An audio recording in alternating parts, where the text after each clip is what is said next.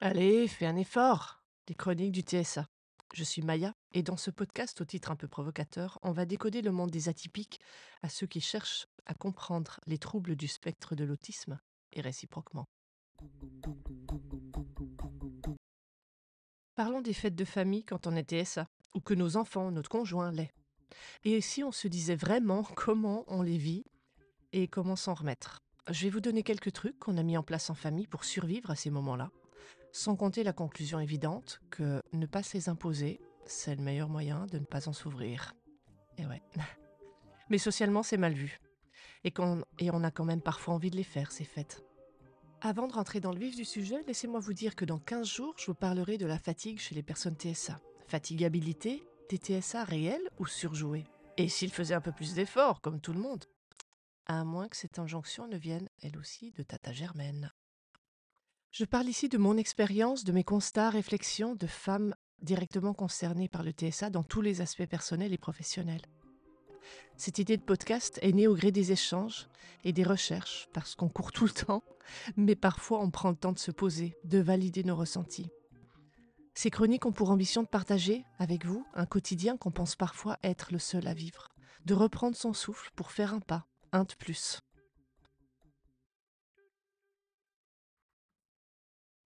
Les fêtes de famille, c'est joli dans les films. Les Noëls où on se retrouve, les brunchs familiaux dans le jardin, en plein été, l'anniversaire de belle-maman dans un gîte. Se retrouver chez tonton et tata au bord de la mer.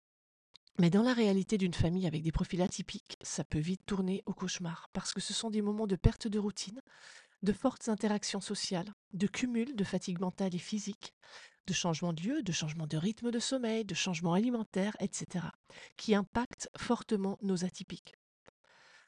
Quelques exemples évidemment non exhaustifs et parmi tant d'autres de ce qui peut être compliqué à vivre pour eux. Les habits à Noël et les critiques de belle-maman sur la tenue, la coiffure, et la longueur de la douche ou à l'inverse le refus de prendre une douche à 18h45 juste après la cousine mais avant papy. Les longs repas et l'obligation de rester à table. Les menus avec ces choses étranges et mélangées qui semblent imposer à certaines occasions. La fatigue du voyage, et la famille qui vous accueille avec 16 personnes à l'arrivée, un immense barbecue, les odeurs qui vont avec. La charge émotionnelle que tout ça représente. Mes enfants, par exemple, à la maison, suppliaient de pouvoir aller se coucher en plein repas. La fatigue était trop forte quand il y avait des gens à la maison. Le changement de lieu et toutes les adaptations sensorielles que ça implique, les codes sociaux, tacites à appliquer chez les autres. Si c'est nous qui recevons, la perte de routine aussi, évidemment. On pense évidemment aussi aux imprévus, les personnes en plus, ou les personnes qui justement ne viennent pas au dernier moment, un menu changé, un plat qui était prévu euh, mais qui est absent, qu'on ne peut pas faire. Les contacts physiques, la bise du matin et du soir.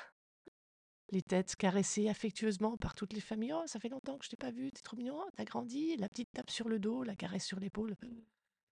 La charge sonore. L'absence de lieu pour se, se réfugier.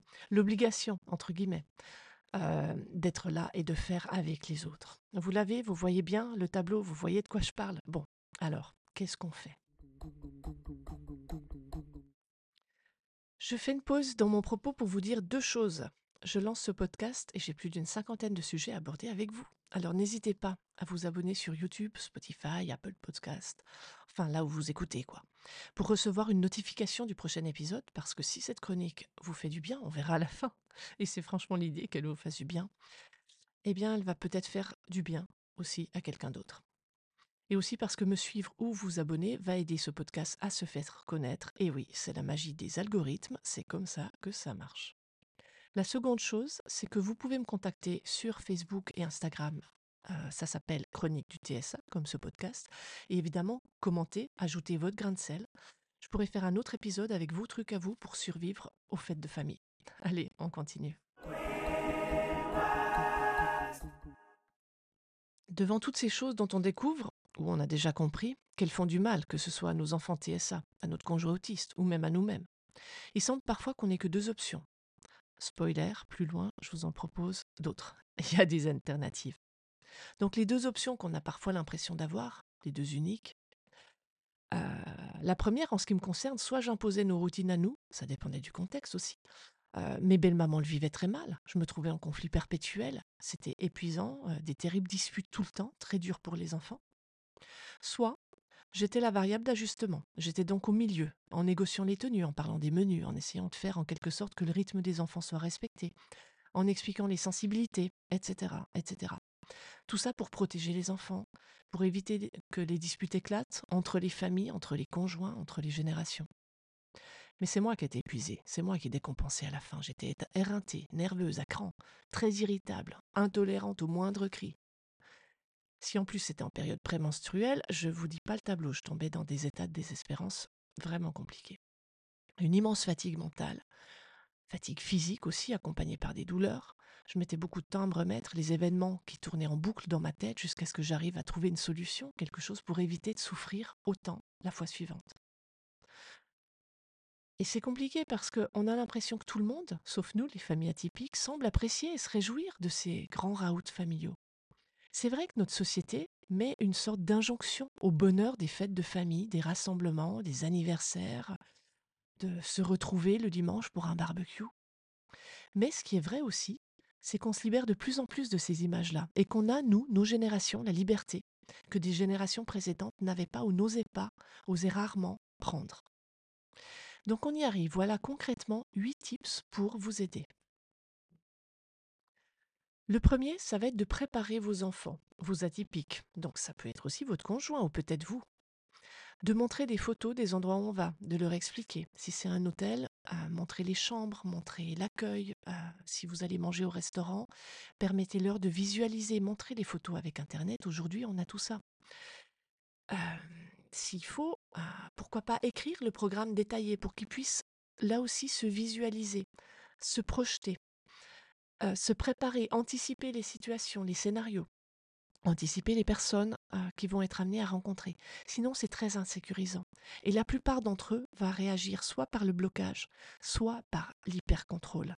Les deux euh, vont venir de l'anxiété provoquée par ces événements qui arrivent. Et que ce soit le blocage ou qui se mettent en mode hyper-contrôle, on est d'accord que c'est désagréable, d'abord pour eux, mais aussi pour toute la famille, pour l'entourage. Le deuxième tips, ça va être, donc on a dit le premier, c'est préparer un programme, préparer tout ça. Le deuxième, c'est les imprévus, parce qu'on ne peut pas tout préparer. Et oui, il y aura des imprévus. On va tout leur expliquer. On a prévu ça, on a prévu tel rythme, tel menu, il y a telle personne qui sera là. Ah, finalement, on n'a pas trouvé ce fromage. Et telle personne viendra en plus. Donc il faut qu'ils sachent que même si on prévoit et on anticipe, il y aura des imprévus. C'est mon aînée qui m'a expliqué ça. Elle m'a dit un jour, tu sais maman, si tu me dis que c'est prévu, je me prépare à ce que ce soit comme tu m'as dit. Mais si tu me dis c'est prévu comme ça, mais ça peut changer, j'anticipe un potentiel imprévu. L'imprévu, je dois le prévoir, maman, sinon ça va bugger dans mon cerveau. Voilà. Point 3, le plan B à chaque situation, prévoyez à l'avance un plan B. Ça, c'est un truc qui aide énormément. Par exemple, on va visiter tel village et on va au marché de Noël. Si tu sens que tu veux plus ou que ça va pas, pour X ou Y raison, l'un de nous va te raccompagner dans la voiture. Ça dépend de l'âge de l'enfant, évidemment. Dans la voiture, il y aura une couverture, il y aura un thermos. Dans l'exemple, on est en hiver. Tu pourras écouter ta musique tranquille, penser au portable chargé ou à pouvoir en prêter un autre, prévoir l'imprévu. Un autre exemple, on va chez Tati Edith, cette fameuse Tati Edith. Si tu veux pas manger à table avec tout le monde, c'est OK. Tu pourras te mettre dans telle pièce et revenir quand tu veux. Ou ne pas revenir, c'est aussi OK. Euh, pour ce type de plan B, on est d'accord que ça suppose que Tati Edith soit OK avec ça. Et que tonton juge la ferme avec ses jugements à l'emporte-pièce. Ou alors on se prépare à ça aussi et on assume avec un grand sourire et fermeté devant Tati, Edith et tonton Jules mais on ne présume pas de ses forces. On s'est tous sentis très mal parfois dans ces situations et bon, on n'a pas forcément besoin de se prendre des baffes, nous aussi. Parfois, éviter ces situations, c'est juste intelligent, à mon sens. Allez hop, numéro 4. La soupape des parents. Avoir une amie, un groupe, quelqu'un à qui vous pouvez envoyer un message pour dire que vous n'en pouvez plus ou lâcher des larmes, parce que lâcher la pression et se sentir écouté, c'est la base pour reprendre son souffle et retrouver la force d'être les parents géniaux qu'on est.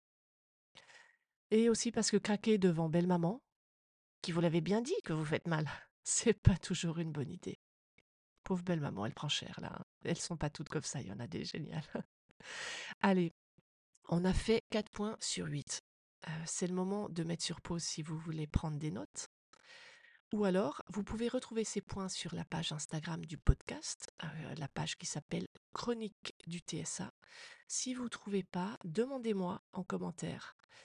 Et je vous mettrai le lien sur le podcast aussi. Donc les quatre premiers points, c'était 1. Anticiper. 2. Prévoir les imprévus. 3. Le plan B ou les plans B. 4. La soupape des parents. On continue avec le plan 5. On va prévoir du temps de récupération, très important. C'est pas la peine d'accumuler les visites, les repas, les activités, les invités. On a notre voisine euh, euh, super Jennifer, euh, toujours bien apprêtée avec sa super famille et, ses repas bio. Et elle, en un week-end, elle est capable de faire des trucs incroyables. Eh bien, pas nous. Nous, on fonctionne pas comme super Jennifer. Et on est quand même une super famille. Et on est surtout une super famille. Le quand même, on va le zapper là. On on se compare pas aux autres, c'est pas la peine vraiment d'accumuler. Si vous faites un gros repas, eh ben pourquoi pas le lendemain faire qu'un truc peinard en tout petit comité. Si vous faites une sortie l'après-midi, évitez le gros repas au restaurant le soir ou le gros repas familial à, à 12 personnes. C'est sain de faire comme ça parce que les cerveaux de nos atypiques, quel que soit leur âge, sont surchargés et surstimulés pendant ces périodes. Il y a beaucoup de choses en plus que dans leur routine habituelle. Donc si on accumule des activités, des repas, euh, le repas familial, la sortie l'après-midi à la plage, le repas au restaurant le soir, il y a un moment donné où ça va péter parce que ça va être trop, parce que l'anxiété est à son comble. Donc pour éviter le craquage, qui est désagréable pour tout le monde, on va diminuer au maximum la pression. Et on arrête de se mettre la pression pour faire comme notre voisine Jennifer. Puis Jennifer, elle a aussi ses autres problèmes, voilà, donc euh, on ne sait pas tout, c'est pas la peine de rentrer là-dedans. Le point 6, ça va être de bien penser la question du logement. Qu'est-ce qui est le moins énergivore pour vous?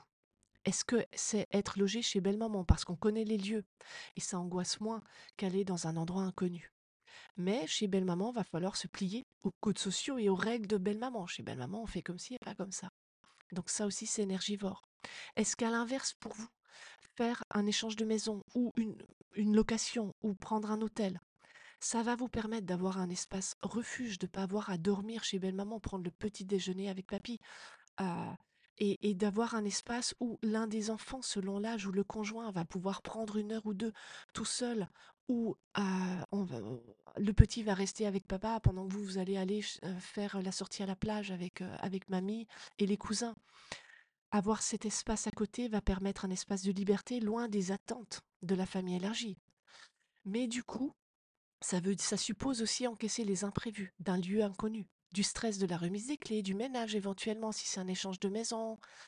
Euh, à chaque famille de voir ce qui convient le mieux et d'expérimenter aussi un coup. Vous allez essayer un truc et vous dire bah, finalement la fois prochaine, on va peut-être faire différemment. Le point 7, ça concerne les familles recomposées. Est-ce que vous êtes une famille recomposée? Si oui, prenez le temps. Il n'y a aucune urgence pour passer les vacances, les anniversaires, les fêtes ensemble.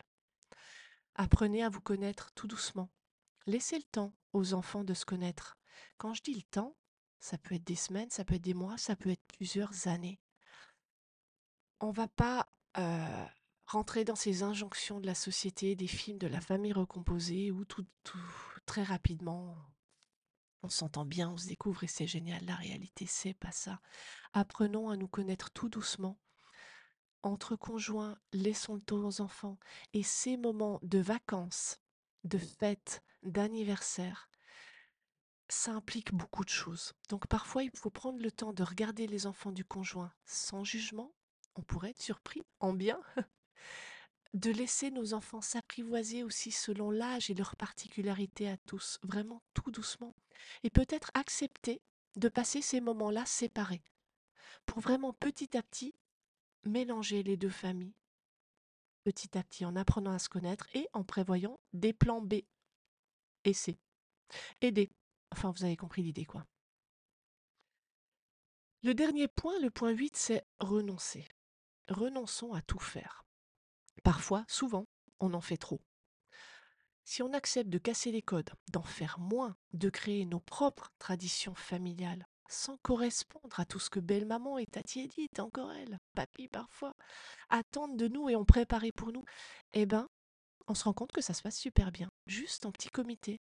Parce que pour certaines familles, faire Noël, un anniversaire ou les vacances d'été, euh, ça va être quelque chose de tout simple. Un anniversaire, ça peut être un film peinard en pyjama avec des châtaignes sur le canapé si c'est l'hiver.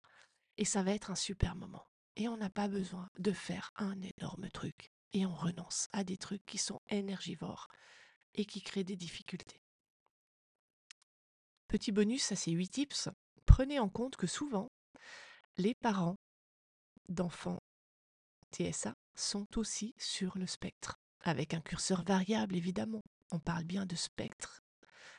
Et souvent, les femmes, on a tellement l'habitude de masquer et de correspondre à ce qu'on attend de nous qu'on ne se rend même pas compte à quel point on se surcharge. Donc les parents et les mamans, ces pistes peuvent être aussi valables pour vous. Ne vous surchargez pas. Et si vous craquez, c'est OK, c'est normal, c'est humain. Ça veut dire que la prochaine fois, il faudra en faire un peu moins et vous appliquez vos plans B à vous aussi.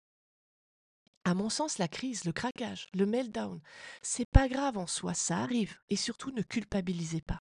Si un membre de la famille ou plusieurs a touché ses limites, c'est pas un échec, ok?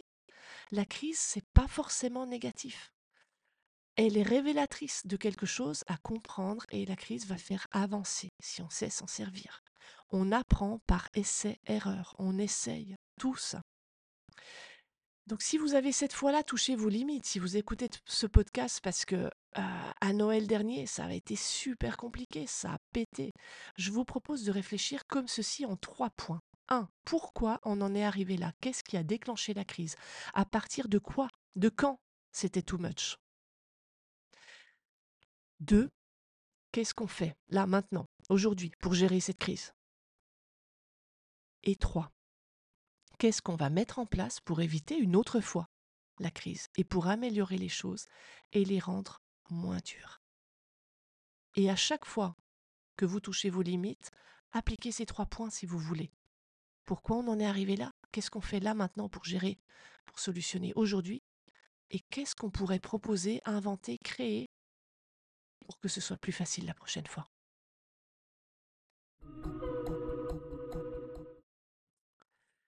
En conclusion, je dirais que les moments en famille élargie, c'est possible, mais à quel prix? Au prix de combien d'efforts? Ça, c'est à chaque famille d'évaluer. Certains d'entre nous renoncent, ou plutôt choisissent de vivre les anniversaires, les fêtes, les vacances entre eux, pour éviter justement cette facture, euh, cette facture mentale et physique à payer pour des personnes qui sont sur le spectre autistique. Et d'autres vont pouvoir petit à petit parler au calme, hors contexte stressant, avec les autres membres de la famille, et se rendre compte que les petites adaptations qui font du bien aux personnes TSA, bah en fait, c'est pas du tout un problème. Qu'on est prêt à laisser le petit Marcel en pyjama pour Noël, à baisser le son de la musique, ou à le prévenir, ou à accepter qu'il ait son casque pour l'anniversaire. À lui mettre des aliments qui se touchent pas dans son assiette et accepter qu'il aille au lit quand il veut, sans l'obliger à rester. Ou accepter qu'il s'isole un moment si ça lui fait du bien. Et dans un contexte comme celui-là, c'est pas rare d'ailleurs qu'un autre membre de la famille se reconnaisse et disent que, ben, en fait, lui aussi, si on lui avait permis ça, ça aurait été drôlement plus facile pour lui.